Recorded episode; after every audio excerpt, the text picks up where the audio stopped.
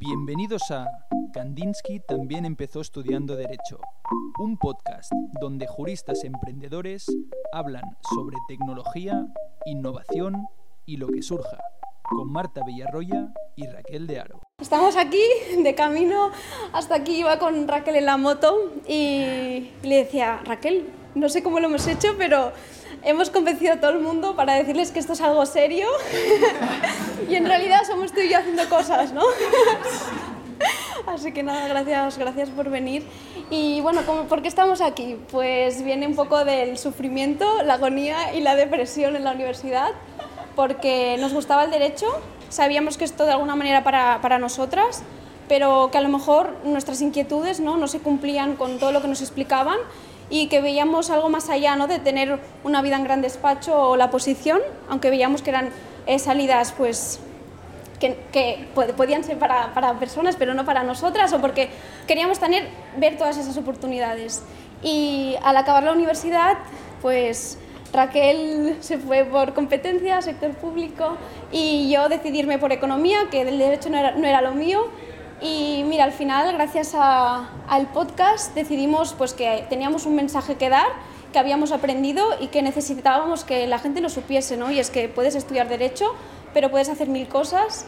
Y, y ese queríamos, pues el mensaje que llegase los estudiantes y también a personas como nosotras, que tenemos muchas inquietudes, que hablamos también de innovación, que también hablamos de emprendimiento, que nos gusta saber ¿no? qué hay en el mercado, cómo funciona el mercado, cómo funciona la economía y que al final pues nuestras, nuestras vidas está, se sienten influidas por todo eso y que hay a veces pues, que te puede gustar una cosa pero que en el trabajo pues, no acabes siendo feliz y que tengas que tomar otro camino. Así que por eso estamos hoy aquí, para dar ese mensaje a todos. Y bueno, Raquel un poco explicará eh, qué hacemos hoy aquí con todos vosotros reunidos. Bueno, pues muchas gracias por venir. También decir que uno de los objetivos principales del podcast era visibilizar sobre todo la carrera de la mujer en el sector legal, porque es verdad que en algunas ocasiones nos han faltado referentes, entonces también era muy importante para nosotras que el número de invitadas fuera considerable, no es el 100%, pero es verdad que es muy grande y, y en realidad es, es, un orgullo realmente darte cuenta ¿no? que, que hay muchísimas mujeres referentes que no están a veces suficientemente visibilizadas en la industria, entonces tener la oportunidad de estar en contacto con ellas y de enseñarle eso a jóvenes juristas y a estudiantes, pues también era uno de los objetivos. Yo creo que, que lo estamos consiguiendo y ya veréis ahora la, la, pedazo de entrevista que tenemos aquí. Creo que ya está de intro, ¿no? Sí, yo creo que Bueno, no, espera, falta una cosa. Esto en realidad iba a ser simplemente una quedada de invitados eh, al podcast, pero cuando vine a ver este espacio, Neil, que es el chico que, que, gestiona este espacio, me dijo, oye, ¿por qué no hacéis un podcast en directo si tenéis un podcast? Y esto fue el viernes de la semana pasada. Y llamé a Marta corriendo y le dije, bueno, este señor me ha dicho que hagamos un podcast. Y me dijo, bueno, pues venga, lo hacemos. Entonces, gracias por venir porque realmente en una semana hemos organizado todo esto y también gracias a ti, Lucía, por, por venir en una semana, habiéndote avisado con una semana de antelación. Y dicho esto, empezamos, ¿no? Pues tenemos con nosotras a Lucía Vilés. Lucía Vilés es magistrada en la Audiencia Provincial de Barcelona es experta en violencia de género y es candidata desde 2018 a vocal del Consejo General del Poder Judicial. Ella es además comunicadora, formadora, autora de numerosos artículos, socia fundadora de la Asociación Española de Mujeres Juezas y un sinfín de cosas más que ya iréis viendo a lo largo de la entrevista. Para nosotras, Lucía es sin duda una referente. Oh. Bienvenida, Lucía. Gracias. Pues, pues muchas gracias. Y...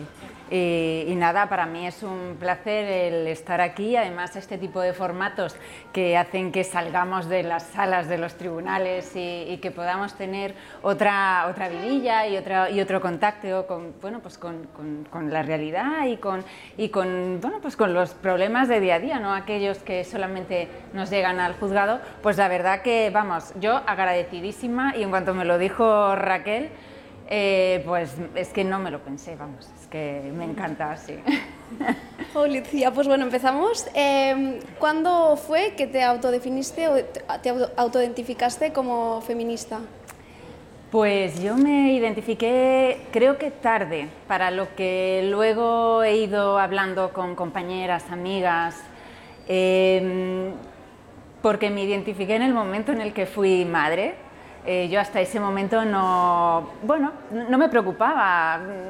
eh, determinados temas sociales y concretamente eh, la materia feminista no, no, no, me preocupaba, pero en cuanto empecé a, bueno, pues a identificar las carencias sociales, las carencias del sistema, em, la, la, denostación que hay en cuanto a todos los cuidados ¿no? y la penalización que en nuestras carreras profesionales de una manera o de otra, pues se nos, eh, vamos, se nos, nos, nos, afecta a las mujeres. ¿no?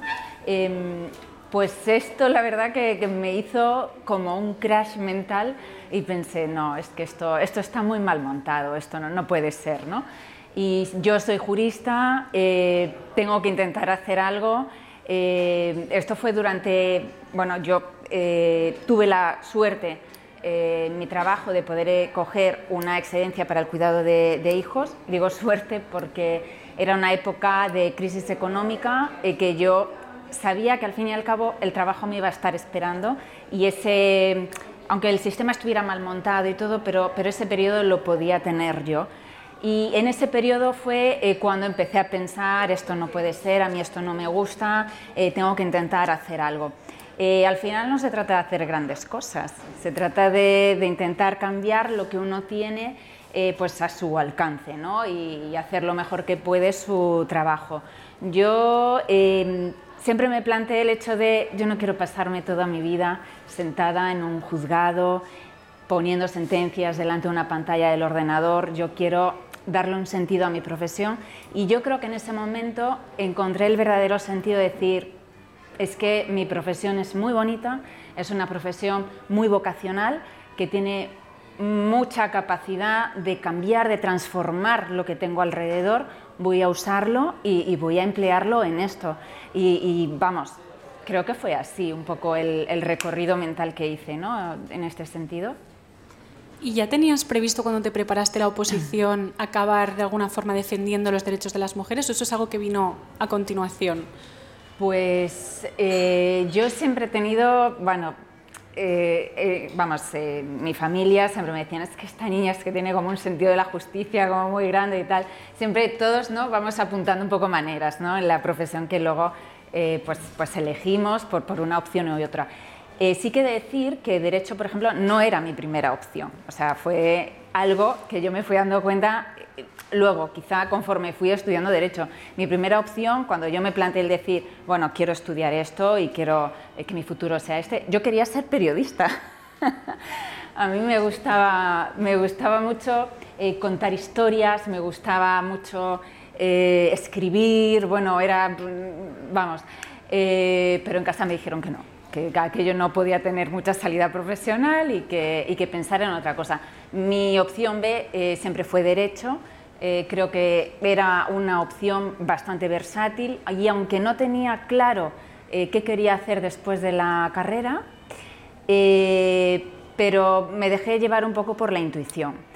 Y conforme fueron pasando los años y tal, pues un poco también le fui dando forma a, bueno, pues, pues al hecho de querer preparar la oposición, querer ser jueza y, un poco fue, me fue viniendo un poco la, la vocación. También es cierto que me atravesó un poco un acontecimiento personal eh, que me hizo un poco eh, ver realmente em, de qué manera podía yo también transformar desde ese punto de vista o desde ese acontecimiento personal.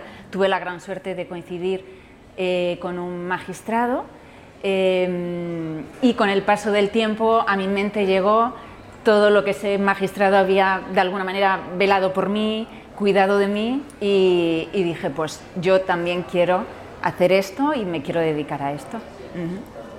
Y por esas andadas, en 2021 decide solicitar al gobierno la, tipificación de la violencia económica como una modalidad de la violencia de género. ¿Nos podrías explicar brevemente eh, qué es esto de la iniciativa legislativa y la violencia económica?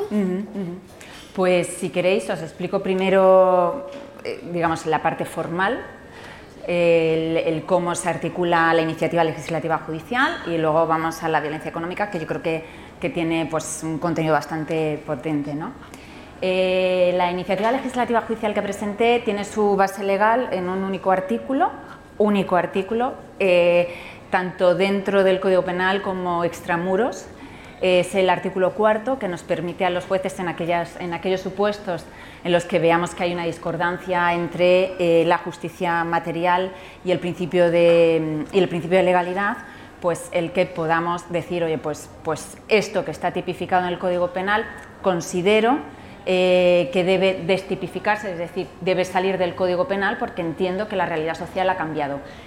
Y en sentido inverso igual aquellas situaciones que, bueno, pues, pues, que se consideren que precisamente porque la realidad social ha cambiado eh, y antes no se consideraban delictivas y ahora sí. Ejemplo, por eh, no sé, en los años 90 el conducir borracho mm, pues no era delito.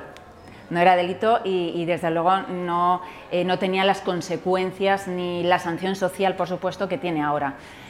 pues en este, digamos, en este tránsito social, pues esta, esta palanca de cambio del Código Penal, que es un, artículo eh, yo lo estoy descubriendo ahora, es un artículo maravilloso, siempre en, penal era como hay algo, ¿no? Ah, bueno, sí, la iniciativa legislativa judicial, pues no se entendía muy bien qué era, eh, pero realmente es una buena herramienta que tenemos los jueces y además es una herramienta que solamente se prevé en nuestro ordenamiento jurídico. En los países de nuestro entorno eh, no se nos da esta posibilidad. Es algo bonito el que el propio legislador eh, diga, bueno, pues las juezas, los jueces, dentro de su ejercicio profesional, pues están viendo cosas que a lo mejor nosotros pues no vemos, se nos escapan. Pues vamos a aprovechar su experiencia profesional para adaptar el ordenamiento jurídico a los cambios sociales, tanto para tipificar como para destipificar.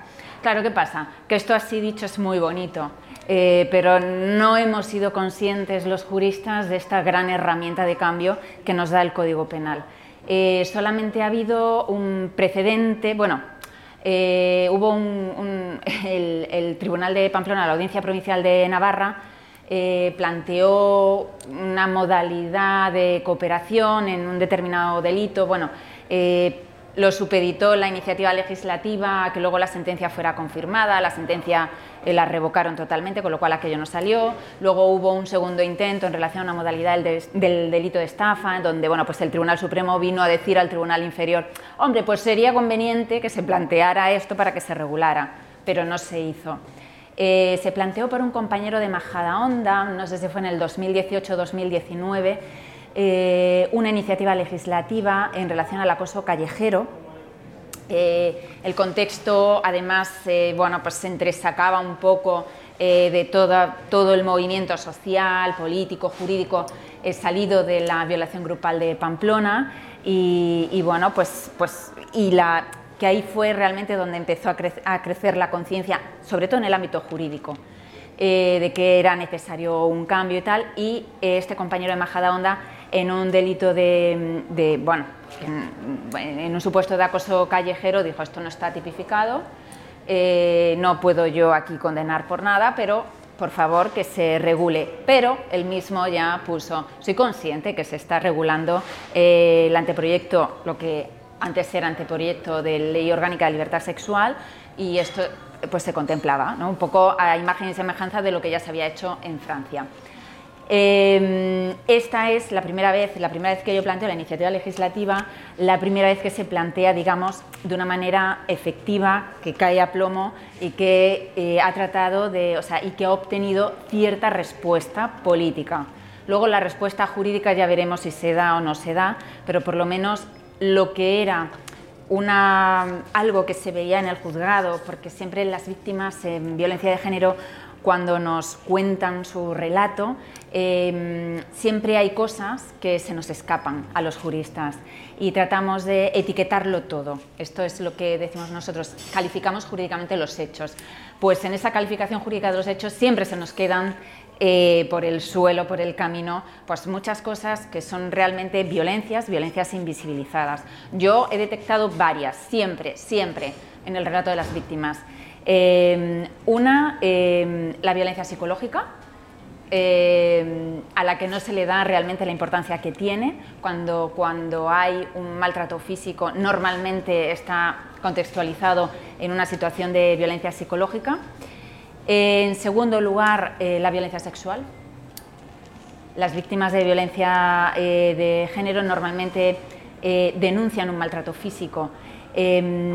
Y cuando te cuentan lo que ha pasado, te cuentan desde hace años y te das cuenta que hay un relato de maltrato psicológico, de violencia sexual normalizada y, solamente se identifican como víctimas eh, ellas en el hecho concreto del maltrato físico y nosotros, que es lo peor, las identificamos como víctimas y por tanto solamente calificamos los hechos en relación al supuesto de maltrato físico. Pero todo lo demás se nos queda a un lado. Y en tercer lugar, eh, un tipo de violencia de la que poco o nada se habla, aunque últimamente sí que se está hablando mucho, la violencia institucional.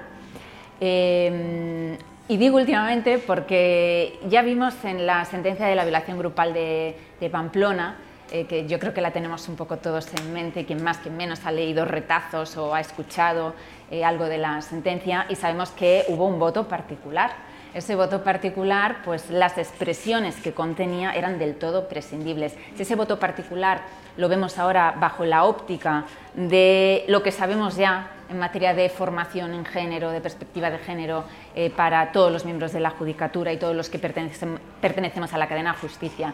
Si lo vemos bajo la óptica de la Convención CEDAW de 1979, si lo vemos bajo la óptica del Tribunal Europeo de Derechos Humanos, que expresamente ha condenado en varias ocasiones eh, a Italia, a España, precisamente por eh, por esas argumentaciones sexistas, por, eh, conductas sexistas que se han llevado a cabo en los tribunales y que suponen un caso de victimización secundaria y por tanto de violencia institucional. Em, la cuarta violencia que yo creo que está presente es la violencia económica. Eh, cuando una víctima de violencia de género llega al juzgado, nos cuenta muchas veces que hay situaciones de control económico, de privación de alimentos, em, eh, puede ir o no ligado a un maltrato físico, eh, pero en muchas ocasiones cuando estamos hablando de un delito de impago de pensiones, eh, normalmente son coletazos o, una violencia de género que continúa la que ya había antes de la crisis de la pareja o que debuta en el momento en el que se produce la crisis de la pareja y que el único eh, fin que tiene es mantener el control y la sumisión de la mujer a través de la privación de, lo básico para los, eh, para los hijos. ¿no? Y estas son las cuatro, las cuatro violencias. La iniciativa legislativa, bueno, pues imagino que ya lo sabéis un poco todas y todos, eh, lo que pretende es la regulación precisamente de la violencia económica como violencia de género y concretamente a través del delito de impago de pensiones, que bueno, no sé si si ahora entraremos un poquito más de lleno en eso o no sé, lo que, lo que Bueno, la siguiente pregunta, eh, que creo que también es súper de actualidad, era en realidad que esta semana, como todos sabréis, se ha publicado en el BOE la ley del solo sí es sí, que entrará en vigor a los 30 días de su publicación, y se están difundiendo por redes sociales eh, mensajes del tipo que a partir de ahora los acusados de agresión sexual van a poder solicitar una reducción de su pena y bueno, se está, en cierta medida eso es un bulo, pero te queríamos preguntar a ti por qué esta ley del solo sí es sí es importante y si esta información que circula pues es cierta o, no. Bueno, esto circula a partir de la petición ¿no? que, pretende o que ha hecho ya el, letrado de la defensa de, de, uno de los eh, condenados en el caso de la manada. Em, esto es bastante polémico y está generando bastantes, bueno, pues bastantes opiniones. Eh, lo cierto es que es verdad que en el ámbito del derecho penal tenemos un principio básico, el principio de irretroactividad de la ley penal. Se supone eh, que, salvo que la ley penal sea más favorable, no puede retrotraerse a un caso anterior. Eh, en este caso, en determinados supuestos, es verdad que se baja un poquito la pena, se, han retocado las penas, pero si la pena a la que finalmente resulta condenado está dentro de ese límite, normalmente el Tribunal Supremo no, ha revisado o no es propenso a revisarlas. Eh, ¿Qué pasará? Pues no lo sabemos, no sabemos si va a mantener este criterio o si va a modificarlo, pero, pero bueno, la teoría es esta. ¿Voy yo? ¿Sí? No, es muy interesante porque, bueno, y para que los que quizá no lo saben, en la ley de solo sí es sí se ha suprimido el delito de abuso sexual y ahora todo es eh, agresión sexual, pero no sé si estoy, estoy lo cierto, ¿no? Sí, sí, estás en lo cierto. Yo creo que esto, además es que es muy bonito el, el ver cómo el recorrido que ha tenido ha, sido un recorrido relativamente rápido. En el 2018 fue cuando salimos es que yo creo que es bueno tener perspectiva histórica jurídica, ¿no? Y, realmente cuando estudiamos la carrera de Derecho estas cosas no nos las explican y es bueno saberlo. Y en esta materia eh, la perspectiva feminista em, pues es importante porque el movimiento feminista, y así lo reconoce, se reconoce tanto en la ley de violencia de género del año 2004 como en la ley del solo el sí es sí, se está reconociendo al movimiento feminista como el, motor impulsor del cambio legislativo. Esto ha sucedido siempre. Eh, si nos vamos a los años 70, eh, en nuestro ordenamiento jurídico se contemplaba además una discriminación atroz eh, en materia penal, en, bueno, en muchas categorías delictivas, pero había una paradigmática, la que distinguía entre el adulterio y el amancebamiento. Eh, el adulterio, el bien jurídico protegido, no era desde luego ni la mujer ni el hombre, lo, único que era la maternidad, el ser madre dentro del matrimonio, era lo único que se protegía. Eh, bueno, esto unido al hecho de que las mujeres no podíamos divorciarnos, eh, pues, pues, era al final un, nicho de violencias, de abusos ¿no? contra, contra las mujeres. si nos íbamos de casa además, el marido se quedaba con la casa, los hijos, el dinero, todo, absolutamente todo. Eh, hubo un caso en, el 75-76, eh, el último caso eh, en el que a una mujer se la, se la acusó por adulterio, en el que las mujeres, pues lo que pasó igual que, que en el 2018, pues salimos a la calle y en este caso lo que se gritaba es yo también soy adúltera.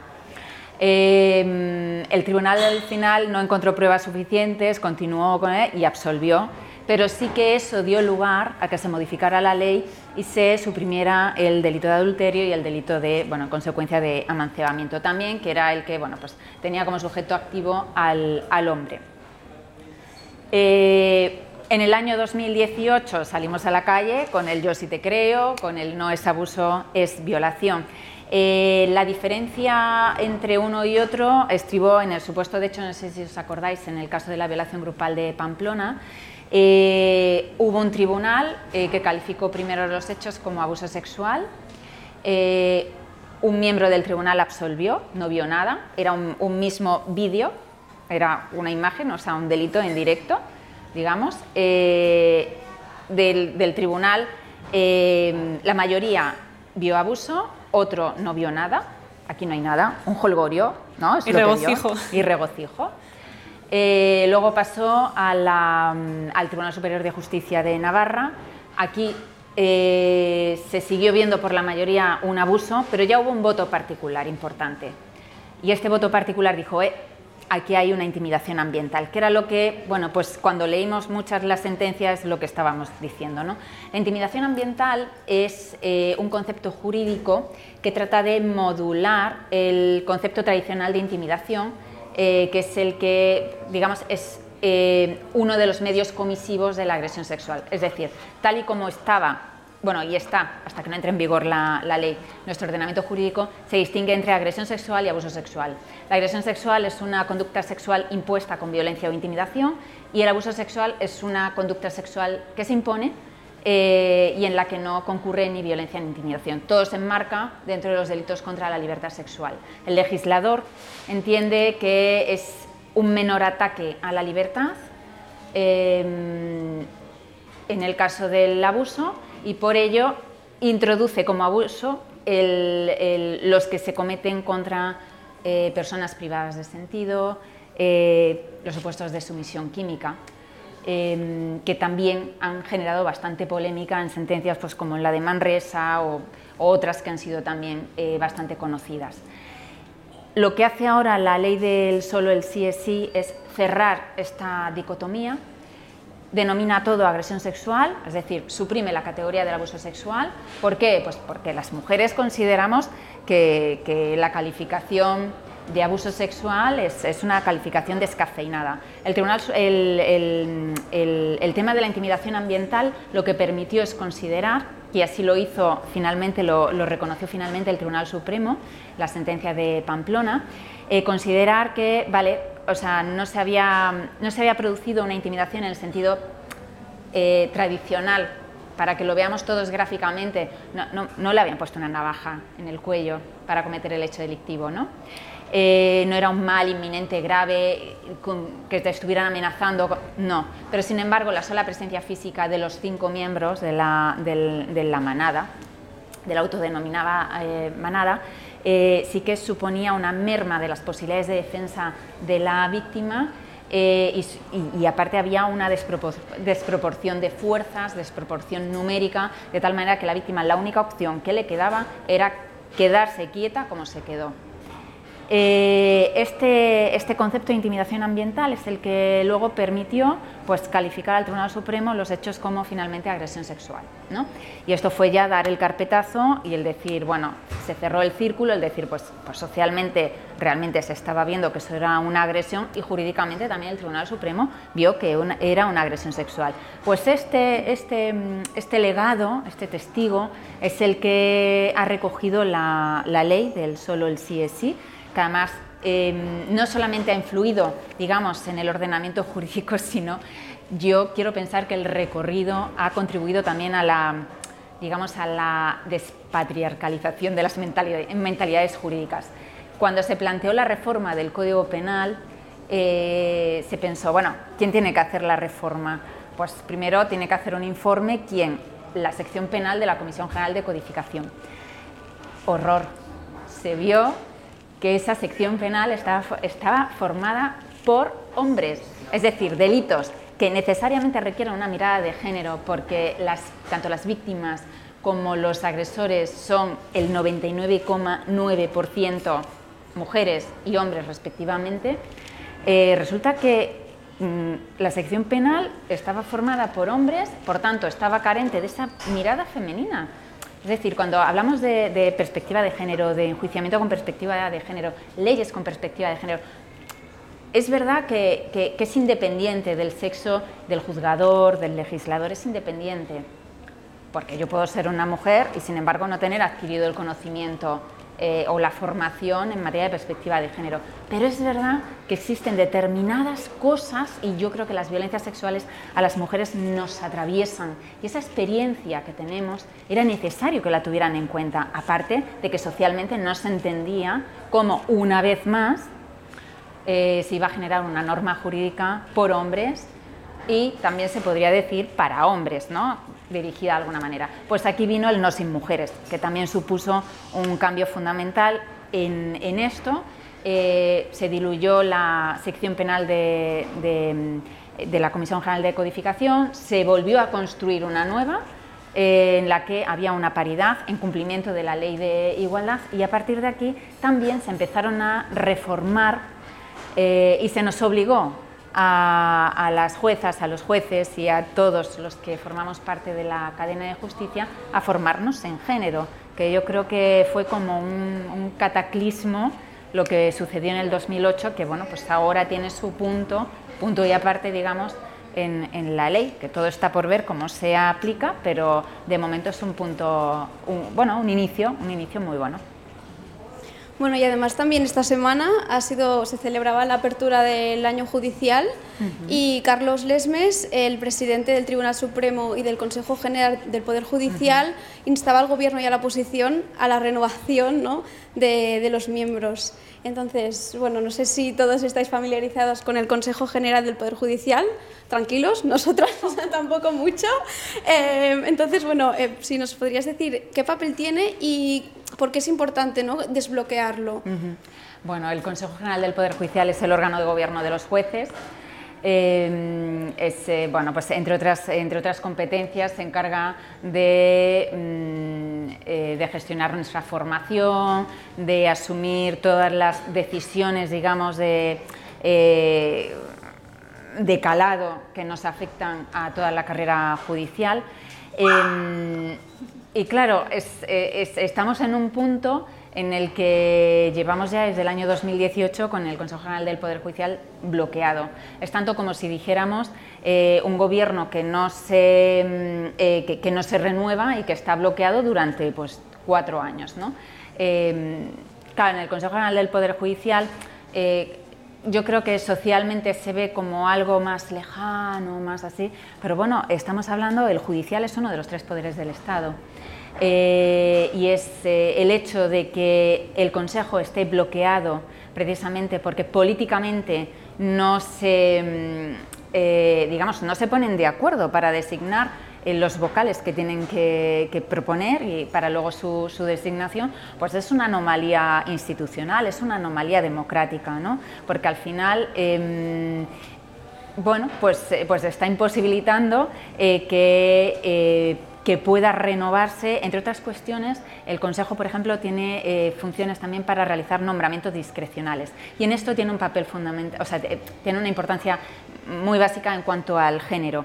En materia de, en, materia de nombramientos, los nombramientos discrecionales en la carrera judicial son aquellos que se realizan conforme a currículum, es decir, eh, los magistrados del Tribunal Supremo, eh, presidentes de sala, em, eh, hay determinados cargos eh, bueno, pues que se presenta, se convoca, eh, tienes que ir a hacer una entrevista, te seleccionan y finalmente te nombran. en la carrera judicial tenemos, bueno, pues presidencias de TSJ solamente hay una, de 17, eh, magistrados del Tribunal Supremo son mayoritariamente eh, hombres. Por supuesto, nunca ha habido eh, presidentes de, salas que sean mujeres. Es decir, em, y eso que en la carrera judicial somos mayoría las, mujeres. Es decir, más de la mitad de las sentencias que se firman en todo el territorio nacional cada día, cada día, cada día, pues, pues están hechas por mujeres. ¿no? Eh, pero sin embargo, luego, conforme vamos ascendiendo, es lo que pasa en todas las carreras profesionales, conforme vamos ascendiendo, eh, pues vemos que las mujeres son, o la presencia de mujeres es cada vez más testimonial. Eso tiene mucha importancia, por ejemplo, en salas como la civil, la, eh, sala civil del Tribunal Supremo, que resuelve asuntos de familia, por ejemplo, pues aquí la, la presencia de las mujeres es, vamos, Esto es como, em, no sé, ¿dónde está Wally? O sea, es que no, no, se, no, se, nos ve, no se nos ve. En la sala penal, pues, eh, si no estoy equivocada, me parece que ahora mismo son dos. Es verdad que la sala penal ahora está muy, es muy progénero y tal, incluso en determinadas ocasiones se, puede decir eh, que ha hecho como una especie de legislador, adelantándose un poco a las reformas, ¿no? Eh, pero bueno, es verdad que, que, está, que tenemos techos de, techo de cristal, ¿no? las mujeres, pues el Consejo General del Poder Judicial eh, es el órgano encargado de realizar estas designaciones discrecionales. Em, y esta es una de las cosas que cuando yo pensé, me presento, no me presento, porque yo, yo soy una jueza de base, digamos, o sea, no, eh, pero sí que me parece importante que ya que estaba em, peleando por una justicia feminista, eh, y me quejaba del techo de cristal, ser un poco coherente y presentarme también pues, como candidata al, Consejo. Y creo que es una de las cosas que se tiene que, em, bueno, pues se tiene que modificar, eh, tiene que haber criterios de transparencia, ajustarnos también en el ámbito jurídico a la ley de igualdad, el que haya nombramientos paritarios. Em, y, y, bueno, y esta es una de las cosas que se está obstaculizando precisamente por la falta de renovación del Consejo. ¿Y te ha costado referirte a ti misma como candidata feminista? Porque nosotras a veces tenemos la sensación de que si en el mundo legal, bueno, ya en el mundo normal, si te presentas como feminista, tiene connotaciones negativas, pero en el mundo legal, llegar a un despacho, por ejemplo, y decir, hola, me llamo Raquel y soy feminista, es muy extra, o sea, todo el mundo te mira como, no, aquí no vienes a ser feminista. Entonces, imagino, no sé cómo es en la pues, judicatura. Pues, yo creo que yo eh, he tenido ahí en ese tema un poco un proceso. Eh, me atreví a decirlo en el 2018 cuando hubo que defender que realmente eh, queríamos una justicia feminista. Em, y me costó porque era el romper ese miedo inicial a que te etiqueten, a que te digan, a que se metan contigo.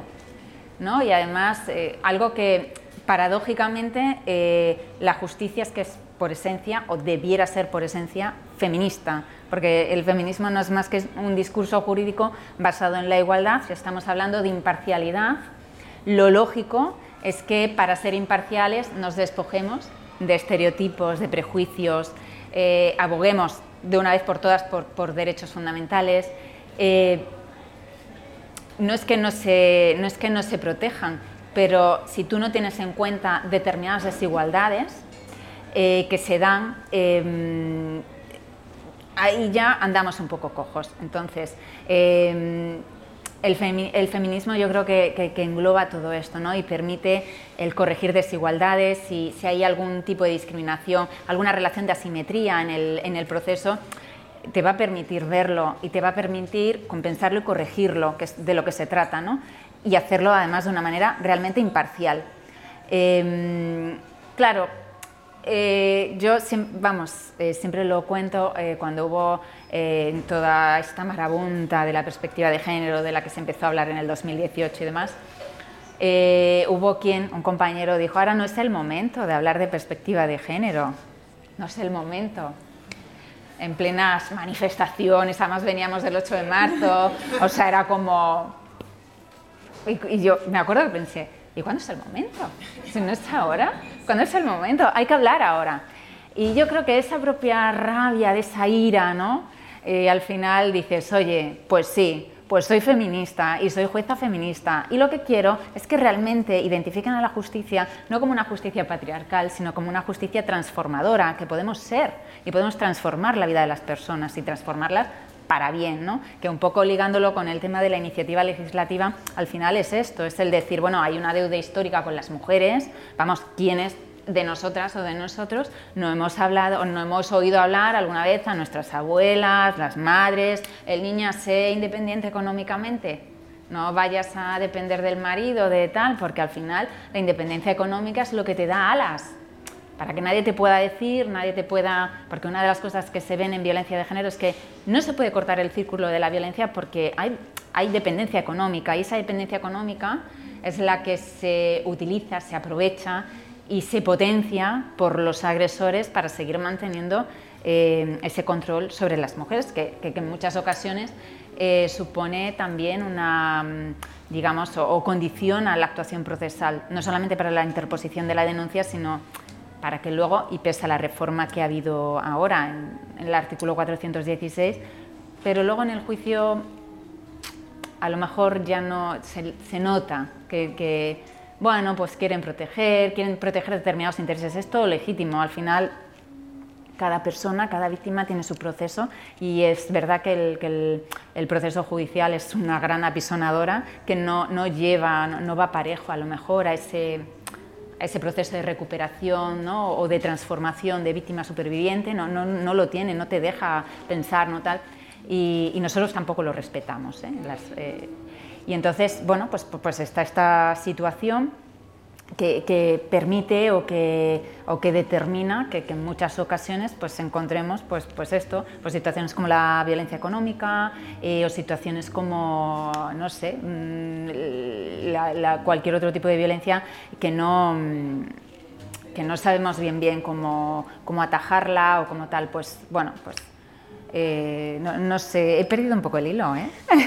No, pero, Porque al final es hablar un poco de todo, del, tema de la, de la justicia. bueno, sí, estábamos hablando de la justicia, de la justicia feminista y, bueno, a ese camino, ese, ese, es el gran objetivo, ¿no? Que, que en las mentes de, todos y, y es cierto que no solamente se trata de, de, poner el foco sobre juezas y jueces, sino sobre todos los que integran la cadena de justicia eh, porque de nada sirve un juez o una jueza muy formada en género si luego los profesionales que están en sala no tienen esa formación, no te acompañan. Eh, yo, eh, como jueza de lo penal, claro, ahora me veo bastante, bastante encorsetada, dependo mucho de lo que me aporten las partes. Si a mí no me aportan, no me dicen, yo no puedo hacer mucho más de lo que de lo que hago. ¿no? Entonces, aquí el papel de, las abogadas, de los abogados, el intentar recabar pues, toda la información posible, el, ver, o sea, el ser consciente que muchas veces hay mucho más allá de lo que a lo mejor nos están contando, pues escarbar un poco em, en sala, ser muy conscientes de nuestro trabajo, de lo que estamos haciendo. Eh, muchas veces a las víctimas no les importa que haya una sentencia condenatoria, absolutoria, pero sí la argumentación que demos. ¿no? Y bueno, pues todo esto al final hace un poco el conjunto del feminismo en justicia. Importante es también ser conscientes, cada una de nosotras, ¿no? de la lucha que llevamos a nuestras espaldas y la que han hecho las mujeres ¿no? Eh, antes que nosotras y reivindicar espacios y, y, saber que podemos. ¿no? Y, por ejemplo, hablábamos de cuando organizábamos este evento, que Raquel decía, es que me da la sensación que siempre tengo que decir el eventillo, bueno, vamos a estar aquí, no os preocupéis, como siempre minimizando lo que hacemos y realmente hay que, que hablar y, y, buscar esos espacios y apoyarnos. Y bueno, pues nada, ya acabando la entrevista, muy a nuestro pesar, eh, queríamos volver un poco ¿no? a tu proceso como opositora. ¿Cómo, ¿Cómo fue? Largo y duro, duro, porque una oposición es dura, sí, sí, sí.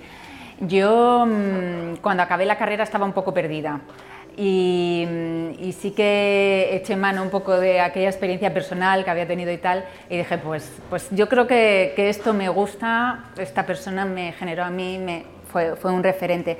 Me hubiera gustado tener un referente eh, femenino porque además recuerdo que cuando, mm, eh, bueno, eh, la carrera judicial, la oposición a la carrera a, a la judicatura es, es, la misma que fiscalía, ¿no?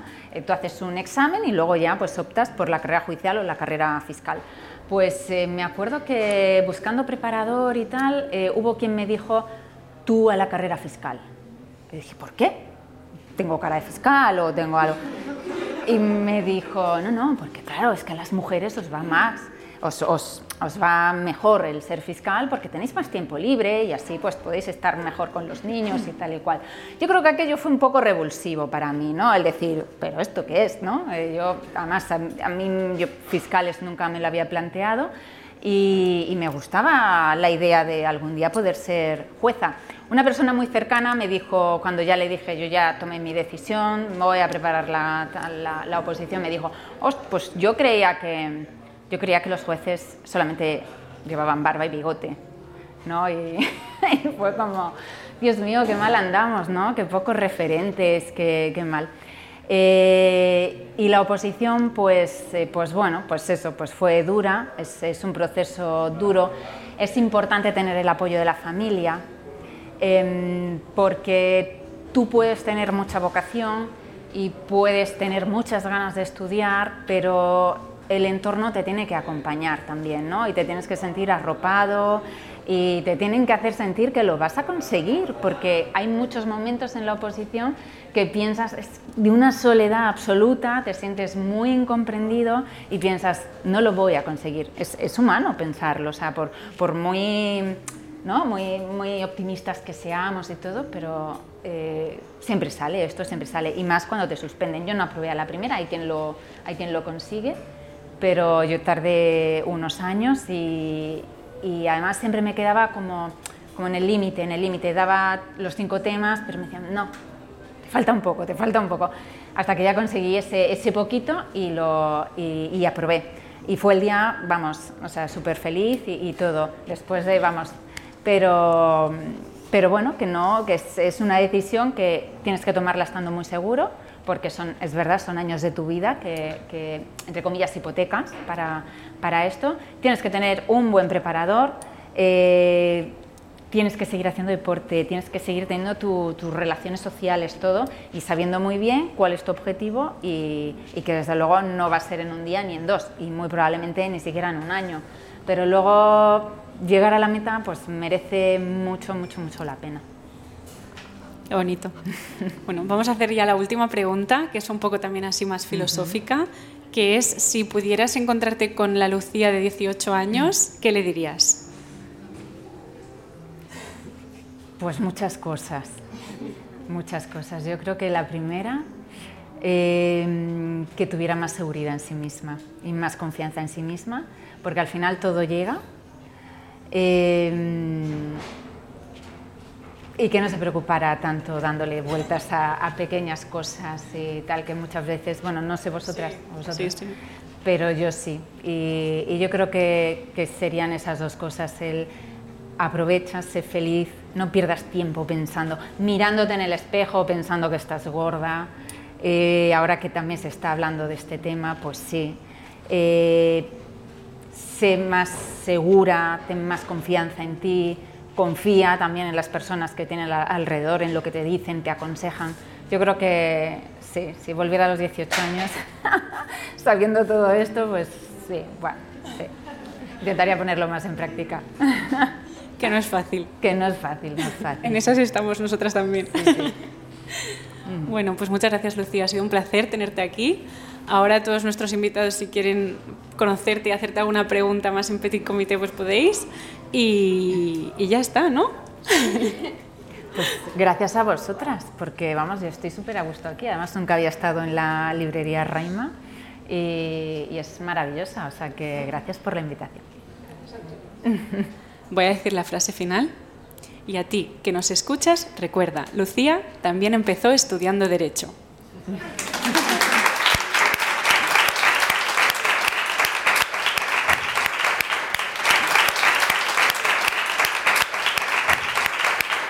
Copil, si quieres tocar el piano, te escuchamos.